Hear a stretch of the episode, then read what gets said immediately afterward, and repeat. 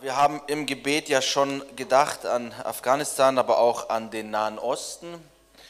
Und ähm, wir gehen jetzt in eine Geschichte, die 3000 Jahre her ist und im selben Gebiet stattgefunden hat. Da geht es um den Küstenstreifen Gaza.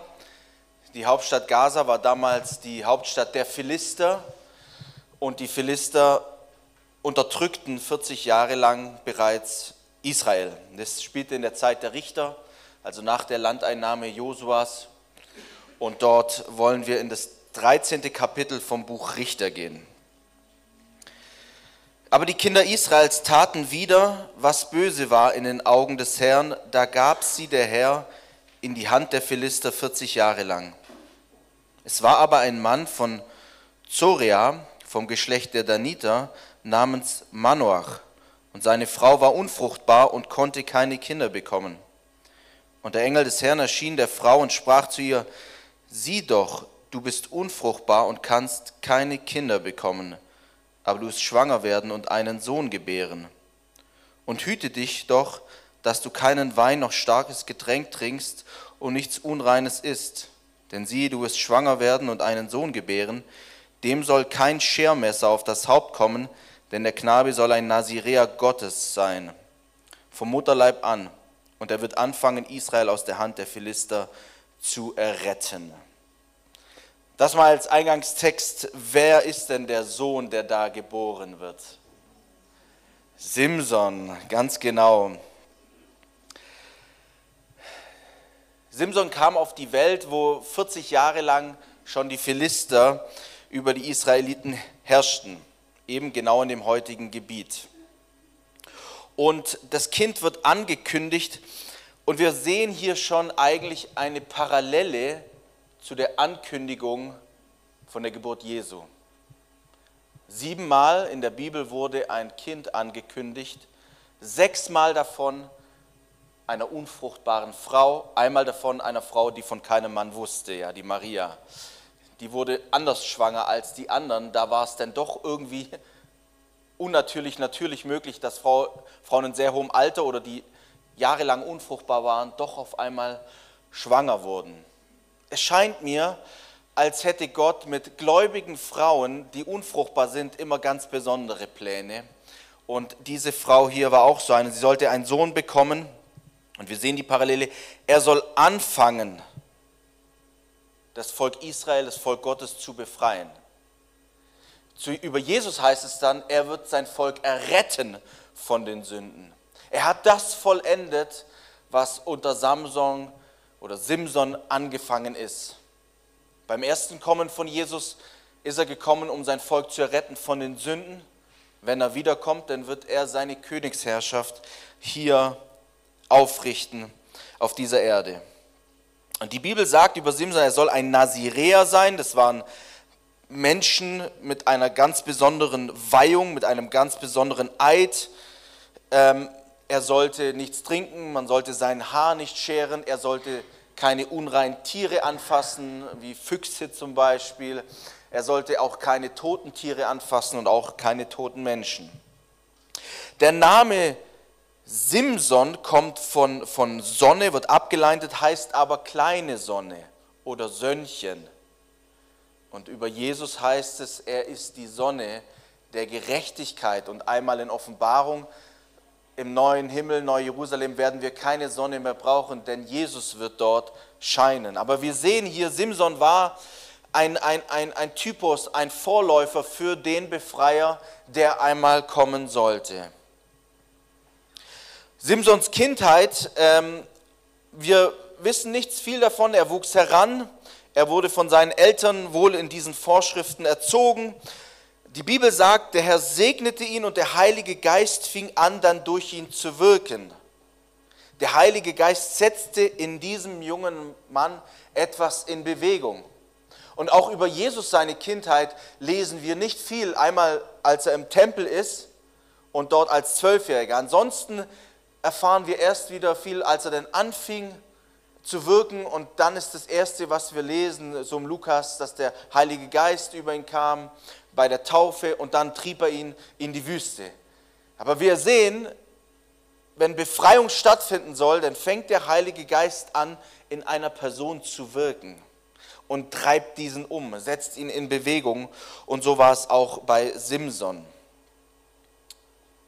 Simson war ein junger Mann und dann lesen wir über ihn, er, so wie junge Leute halt sind, er ist unterwegs, er streift durch die Felder und er ging sehr oft nach Gaza, in das Gebiet der Philister und er sah dort eine schöne junge Frau und als er heimkam, sagte er seinen Eltern, dass er sie heiraten will. Und die Eltern haben dann zu ihm noch gesagt, findest du keine Frau in unserem Volk? Und er sagte, nein, nehmt mir diese zur Frau, denn sie gefällt meinen Augen.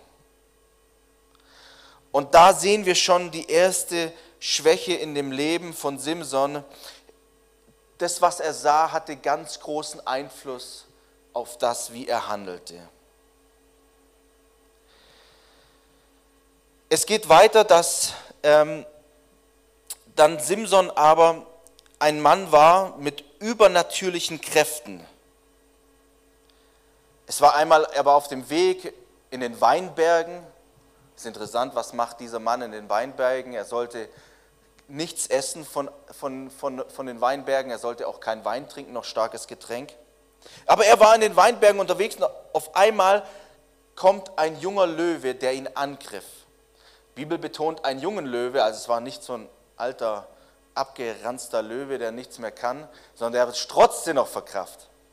Und in diesem Moment kommt der Geist Gottes über Simson und Simson geht auf ihn los und zerreißt ihn mit bloßen Händen. Und hier sehen wir auch schon etwas wieder an, an einem Typus zu uns als Christen wird ja gesagt, widersteht dem Satan, so wird er von euch fliehen. Und das dürfen wir nehmen. Hier sollten wir wie Simson sein. Wenn Satan uns angreift, heißt es im Jakobus, unterwerft euch Gott, widersteht dem Satan und dann wird er von euch fliehen. Wenn es geistliche Angriffe sind, dann sollten wir mit dem Wort Gottes widerstehen. So hat Jesus auch gehandelt gegen diesen brüllenden Löwen Satan. Hingegen, wenn eine Frau uns schöne Augen macht, also Simson schöne Augen macht, dann hätte er das Weite suchen sollen. Wir sehen, im geistlichen Kampf greifen wir an mit dem Wort Gottes. Wenn es um Verführung geht, dann sollte man das Weite suchen. Er zerriss ihn mit bloßen Händen, diesen Löwen, doch dieser tote Löwe ließ ihm anschließend keine Ruhe mehr. Und einige Zeit später geht er wieder in den Weinberg und schaut nach diesem Löwenkadaver. Und die Bibel berichtet uns, dass sich ein Bienenvolk dort eingenistet hat und in dem Löwenkadaver auf einmal ein Bienenstock war, an dem es auch Honig gab. Und was macht er? Der nichts Totes anfassen sollte, der sich nicht im Weinberg aufhalten sollte, er isst von diesem Honig, Simson. Und er nimmt es sogar mit und gibt es seinen Eltern. Diese merkwürdige Geschichte mit diesem Löwen veranlasste Simson auf seiner Hochzeit mit der Philisterin ein Rätsel den Leuten aufzugeben. Rätsel waren dort irgendwie spannend und es war ein hoher Wetteinsatz. Ähm, wenn die Gäste rausbekämen, was dieses Rätsel bedeutet, ich sage euch gleich, wie das Rätsel lautete, dann sollte er 30 Feierkleide, was sehr wertvoll war, so Tunikas, den Leuten geben. Wenn er allerdings gewinnt, müssten sie ihm 30 liefern. Das Rätsel war, Speise ging aus aus dem Fresser, Süßigkeit ging aus von dem Starken. Und natürlich ist niemand draufgekommen, ja, was das bedeutete. Und dann haben die Leute diese Frau der Philister, also Samson, Simsons Braut, so bedrängt, dass sie ihn vollgejammert hat, bis er ihr das schließlich sagte. Und dann hat sie es den Leuten verraten und sie kamen am letzten Tag, am siebten zu ihm, lösten das Rätsel und, und Simson wusste ganz genau, seine Frau hat ihn hintergangen. Er war so sauer, dass er ging, 30 Männer erschlug, von den Philistern ihre Kleider ab und seinen 30 Hochzeitsgästen, den Männern, als Geschenk gab. Und selber ging er dann aber erstmal weg, weil er so enttäuscht auch war von seiner Frau, dass er nicht zu ihr einging. Einige Zeit später ging er dann zurück, wollte seine Frau haben und hat dann mitbekommen, dass sein Schwiegervater seine Frau seinem Brautführer gab und er die Frau nicht mehr bekommen hat. Wieder eine absolute Enttäuschung, wieder auch hintergangen worden. Er war so sauer, er war so verletzt, dass er, ja, man weiß nicht, wie es passiert ist oder wie er das gemacht hat, aber es wird uns so genannt, dass er Füchse gefangen hat. Ich glaube, es waren 300 Stück, sie zusammengebunden hat an den Schwänzen, dort Fackeln dazwischen geklemmt hat, die angezündet hat und dann durch die Felder der Philister gejagt hat und die ganze Ernte niedergebrannt wurde. Die Philister, die wiederum mitbekamen, dass ihre ganze Felder niedergebrannt worden sind, wollten wissen, was war. Und sie sagten, ja, das lag daran, dass der Schwiegervater ihm nicht die Frau gegeben hat. Und die waren so sauer, dass sie die, die Braut nahmen, die jetzt einem anderen gehörte, den Schwiegervater, und verbrennten sie beim lebendigen Leib. Daraufhin war Simson, kam der Geist über ihn, er nahm einen Esels, halt, nein, ich, es war erst anders. Er war dann so traurig, dass er an die Felsen ging. Dann kamen seine eigenen Leute, also sein, seine jüdischen, ähm, israelischen Brüder, sagten zu ihm, hey, wir haben so viel Ärger mit denen, wir wollen dich denen ausliefern. Dann ließ er sich binden. Ähm, 3000 Mann lieferten ähm, an die Philister Samson aus. Als er dort war, reißt er die Fesseln auseinander, nimmt einen Eselsbackenknochen und er, er, erschlägt 1000 Mann der Philister. Eine Wahnsinnsgeschichte. Es war aber ein großer Schlag gegen die Philister. Was diese Geschichte zeigt, ist, dass ähm, obwohl er selber gesündigt hat und sich falsch verhalten hat, dass er diese Frau nahm, sagt uns die Bibel, es war Gottes Absicht, dass es so passiert, denn es sollte zum Kampf gegen die Philister kommen. Und so war es auch. Und dann wurde ein großer Sieg errungen gegen die Philister. Wir sehen aber hier auch schon wieder eine Parallele zu Jesus. Ähm, Jesus kämpfte auch völlig allein gegen die Sünde, wie Simson, gegen die Feinde, gegen die Philister. Er wurde von seinen eigenen Leuten verraten, Simson. Sie lieferten ihn aus an die Philister. Ähnliches hat genau Jesus auch erlebt. Alle haben ihn verlassen, er wurde verraten von seinen sogar Freunden. Und hier ist auch Simson ein, wie ein Vorschatten, ein Typus auf Jesus. Nur was Jesus von Simson unterschied, war, er war völlig ohne Schuld.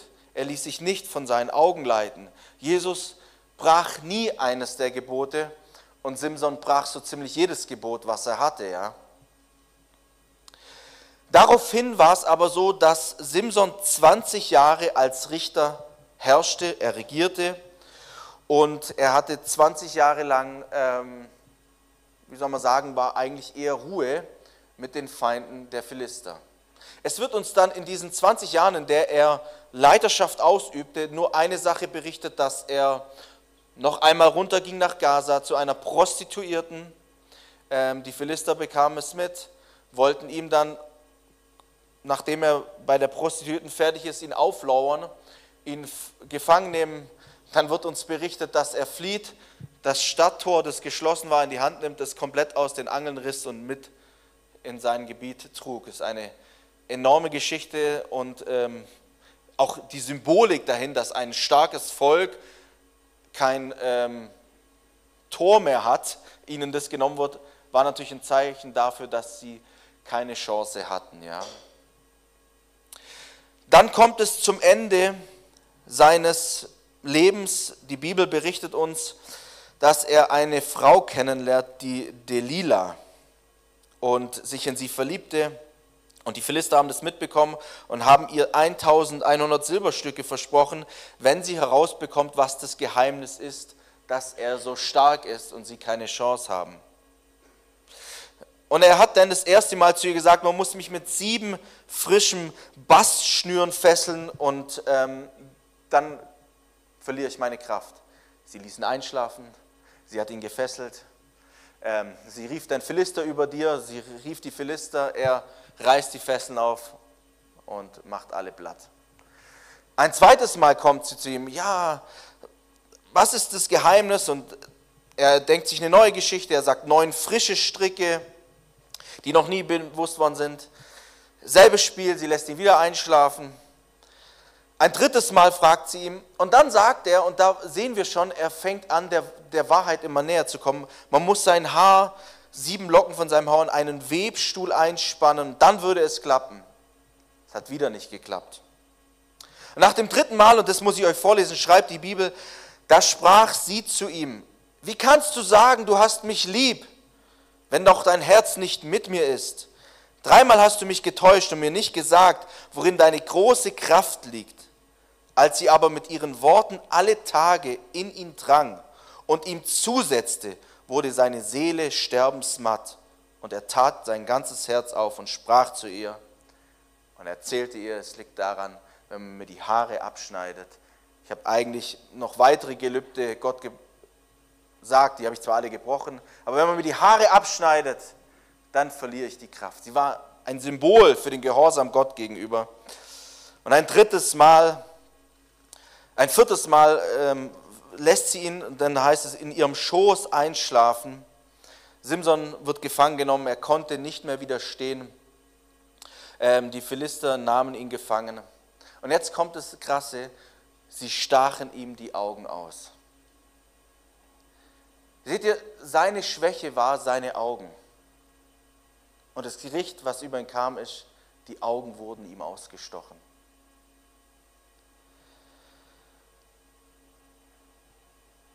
Dann kommt er ins Gefängnis, Simson, und es folgt sein letzter Racheakt. Sie machen ein Dankesfest für ihren Gott Dragon, weil er Simson in ihre Hand gegeben hat. Und als sie dann gut drauf waren, ließen sie Simson sogar holen, verspotteten ihn. Simson ließ sich dann von dem Jungen, der ihn führte, weil er war ja blind, zwischen die Säulen, es waren wohl zwei Säulen, die das Dach trugen. Auf dem Dach waren 3000 Leute, die gefeiert haben, unten noch viele ähm, dazwischen stellen. Die Bibel sagt, dass sein, Herr wieder anfang, sein Haar wieder anfing zu wachsen. Er betete noch einmal, er, er tat Buße, er sagt, sei noch einmal mit mir, ich will mit ihnen sterben. Und dann riss er die zwei Säulen und ähm, der Tempel brach zusammen und es wurden ganz viele Fürsten der Philister starben an diesem Tag. Es war ein ganz großer Schlag gegen die Philister. Eine Generation später sollte ein Hirtenjungen kommen, der den großen Philister Goliath mit der Steinschleuder äh, platt macht und dann sollten die Philister erstmal für längere Zeit wirklich besiegt sein. Diesen Simson habe ich, ich habe schon vor 15 Jahren eine Predigt über ihn gehalten. Der ging, die, ging sehr damals darüber, auch über unseren Charakter, dass Simson ein Mann war mit ganz großer Begabung, aber sein Charakter war das Problem. Und dass heutzutage wir Leute in der Gemeinde brauchen, die vor allem charakterstark sind. Es ist eine ganz große Gefahr, wenn, wenn, wenn, wenn im Reich Gottes Leute sehr begabt sind, aber einen schwachen Charakter haben. Sie können sehr viel Schaden anrichten. Ich habe diesen Simson aber jetzt beim erneuten Studieren enorm lieb gewonnen, weil an ihm wird deutlich, dass die Bibel nichts schönredet. Die Bibel sagt sehr deutlich die Schwächen der Menschen. Im Alten Testament, wenn wir die Geschichten von David lesen oder von Abraham oder von Josef oder von, von Isaac, wie sie alle heißen, was da für grobe Fehler waren, dass die Bibel das überhaupt mit hineinnimmt in ihr Buch. Wenn wir heutzutage Biografien über Menschen schreiben, dann sind es, nur, werden nur die guten Sachen erzählt von einem Menschen. Die Bibel macht es nicht und macht deutlich klar, wie schwach der Mensch auch sein kann, trotz großer Begabung. Simson war ein Mann mit einer riesigen Berufung, mit einer Befähigung des Heiligen Geistes, der ihm übernatürliche Kräfte ähm, einfach gab, dass er große Siege erringen konnte. Aber sein Charakter war einfach sehr schwierig. Und hier können wir lernen, wenn wir als Menschen Und wir kennen unsere Schwächen, aber wenn wir nicht auf sie acht geben, dann scheitern wir an ihnen. Wir dürfen unsere Schwächen nicht übergehen. Und wisst ihr, viele unserer Schwächen können wir auch nicht einfach wegbeten, sondern wir müssen lernen, mit ihnen umzugehen. Schutzvorrichtungen einzustellen, weil man genau weiß, hier falle ich immer wieder. Da musst du gucken, dass diese Situation möglichst gering in deinem Leben wird. Wie gut wäre es für Simson gewesen, er hätte einfach gewisse Orte gemieden. Er wäre gewissen Frauen einfach aus dem Weg gegangen. Es war seine Schwäche. Und er ist immer wieder über dieselbe, über dasselbe Schwäche ist er gefallen. Und da müssen wir zu uns ehrlich werden und fragen, was ist unsere Schwäche? Wo falle ich immer wieder? An Simson sehen wir aber auch, dass Gott souverän ist. Gott erreichte sein Ziel mit Simson, denn er sollte ja nur anfangen, sie zu befreien von den Philistern. Und es war am Ende seines Lebens auch so. Und wir sehen auch, dass Gott treu ist, trotz der großen Fehler, die Simson gemacht hat. Was für eine Botschaft für uns heute. Ich weiß nicht, welchen ganz schlimmen Fehler du gemacht hast in deinem Leben, wo du auch Konsequenzen davon erlebt hast, die du vielleicht bis heute noch spürst. Gott ist dir treu, er verlässt dich nicht, egal welchen Fehler du machst. Er gibt dich nicht auf. Er sagt nicht irgendwann, jetzt bist du verworfen. Wenn du zu ihm zurückkommst mit einem einsichtigen Herzen und Buße, ist die Vergebung immer neu da. Und Gott erreicht sein Ziel auch mit dir und deinem Leben. Aber wir können an Simson lernen, wir dürfen nicht mit dem Feuer der Sünde spielen. Wer mit dem Feuer der Sünde spielt, der wird irgendwann fallen. Man kann nicht einfach mit ihr spielen, mit der Sünde. Man muss die Situation verlassen, in der man sozusagen in Gefahr läuft zu fallen. Man braucht aber auch mindestens eine Person im Leben, die wirklich ehrlich weiß, was in dir abgeht. Und zwar, wo du einmal auch immer wieder aufräumst, wo du, wo du, wo du sagst, das ist meine Schwäche.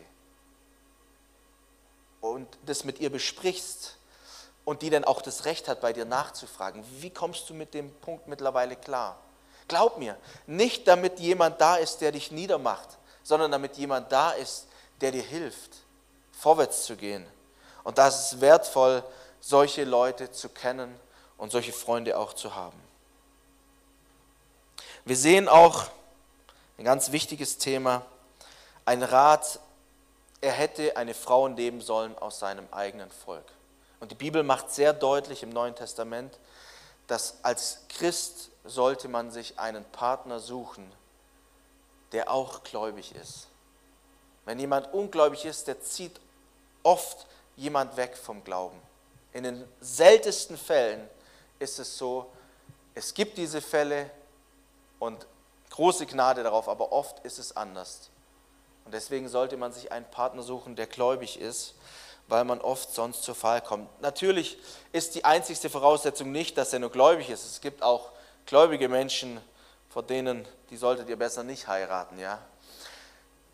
Ich rede zu den jungen Leuten, die noch nicht verheiratet sind. Sondern äh, natürlich sollte dort auch jemand sein, den du lieb hast, ähm, der Charakter hat und das alles, natürlich, keine Frage. Aber wenn er schon mal nicht gläubig ist, dann rate ich dir besser, ihn nicht zu heiraten.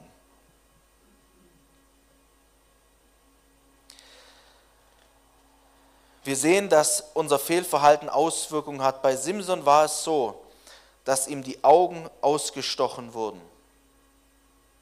Das war sein Gericht, was über ihn kam. Und die Bibel hat ja eine ganz harte Sprache, natürlich auch symbolisch im Neuen Testament, aber wenn dich deine Hand zur Sünde verleitet, dann sagt sie, dann hack sie ab, ja. Meint nicht, dass wir wirklich physisch unsere Hand abhacken sollen, aber sondern dass wir alles tun sollen, dass diese Hand uns nicht mehr verführt und unsere Augen auch nicht mehr. Hiob sagt ja einmal, er hat einen Bund mit seinen Augen gemacht, dass er keine Frau äh, lüstern anschauen will, so in die Richtung. wie wichtig ist, was passiert mit unseren Augen und wie, was sehen unsere Augen. Und ihr wisst selber gut genug, dass das Angebot reichhaltig ist, dass wir uns mit unseren Augen verunreinigen können.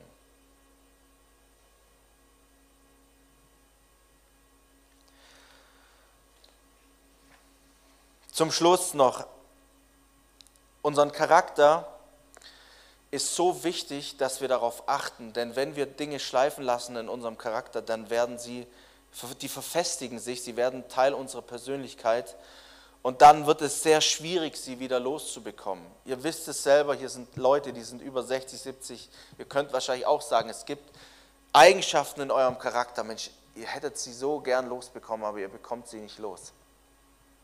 Und deswegen ist die größte Kraft, die uns verändert, ist die Liebe, und zwar die Liebe zu Jesus. Und wenn wir eine brennende Liebe haben für Jesus und in seiner Gegenwart stehen, dann werden unsere Schwächen immer kleiner und wir haben die Kraft, gegen diese Schwächen auch anzugehen. Durch Regeln, durch Disziplin mag der eine weiterkommen, der andere weniger weit. Aber wahre Veränderung findet im Angesicht, in der Gegenwart Jesus statt, in seiner Liebe. Weil wenn wir erfüllt sind von seiner Liebe und der Heilige Geist sagt uns sofort, das gehört sich, das gehört sich. Und er gibt uns die Kraft auch, über Schwächen rüberzukommen. Im Neuen Testament sagt einmal Paulus zu Timotheus, niemand verachte dich wegen deiner Jugend, sondern sei den Gläubigen ein Vorbild im Wort, im Wandel, in der Liebe, im Geist, im Glauben, in der Keuschheit. Bis ich komme, sei bedacht auf das Vorlesen, das Ermahnen und das Lehren. Vernachlässige nicht die Gnadengabe in dir, die dir verliehen wurde durch Weissagung unter Handauflegung der Ältestenschaft. Dies soll deine Sorge sein, darin sollst du leben, damit deine Fortschritte in allen Dingen offenbar seien. Habe Acht auf dich selbst und auf die Lehre, bleib beständig dabei. Denn wenn du dies tust, wirst du sowohl dich selbst retten, als auch die, welche auf dich hören. Wisst ihr, es ist ja immer angenehm, einen Aufruf zu machen für körperliche Heilung oder auch einen Aufruf zu machen für ähm, Segensgebete. Aber wie wäre mal ein Aufruf, dass du dich dafür entscheidest, ein Vorbild zu sein? Im Wandel, im Leben, das, was bei Simson gemangelt hat, dass er nicht auf die Gebote Gottes achtete, auf seinen Charakter, dass er immer mit dem Feuer spielte. Und obwohl Gott mit ihm war bis zum Schluss und er einen großen Sieg errungen, hat er sehr viel Leid in seinem Leben gehabt. Und ich frage dich heute Morgen als ein Kind Gottes, das du hoffentlich bist, willst du dich nicht dafür entscheiden, in der Keuschheit, im Wandel, im Wort, aber auch im Glauben. Das heißt, glaubensstark nach vorne zu gehen, ein Vorbild zu sein. Und dass dies sichtbar wird, dass deine Fortschritte sichtbar werden in der Gemeinde, weil auf einmal die Gemeinde spürt, hier ist jemand, der sich entwickelt, die Hand Gottes ruht auf ihn, er ist ein Vorbild. Ihn kann man in Dienste nehmen, ihm kann man Verantwortung übertragen. Da ist ein zukünftiger Ältester, ein Diakon, ein zukünftiger Leiter, jemand, der ein Vorbild ist für sein Umfeld. Gott ruft uns dazu auf und nicht aufgrund von moralischem Druck, sondern weil so wir das stärkste Zeugnis sind für Jesus. Und dazu noch, dass wenn du Dinge schleifen lässt in deinem Leben, bringst du selber in dein Leben sehr viel Leid. Viel Leid in deinem Leben ist verursacht aufgrund von deinen eigenen Fehlern. Ja, wir erleben auch Leid und Schwierigkeiten, aufgrund, wo uns andere was Böses antun. Hat Simson auch erlebt. Aber sehr oft ist es doch unser eigenes Verschulden. Ich mache keinen Aufruf heute Morgen. Aber ich rufe in eure Herzen hinein, dass ihr an dem Beispiel von Simson seine Stärken nehmt, ihn folgt und aus seinen Schwächen lernt. Und euch dazu entscheidet, jemand zu sein, der im Glauben ein Vorbild ist. In allen Bereichen des Lebens, in allen Bereichen, die Paulus hier aufzählt für Timotheus. Auch in der Sexualität, in all diesen Dingen. Ja, Vater im Himmel, wir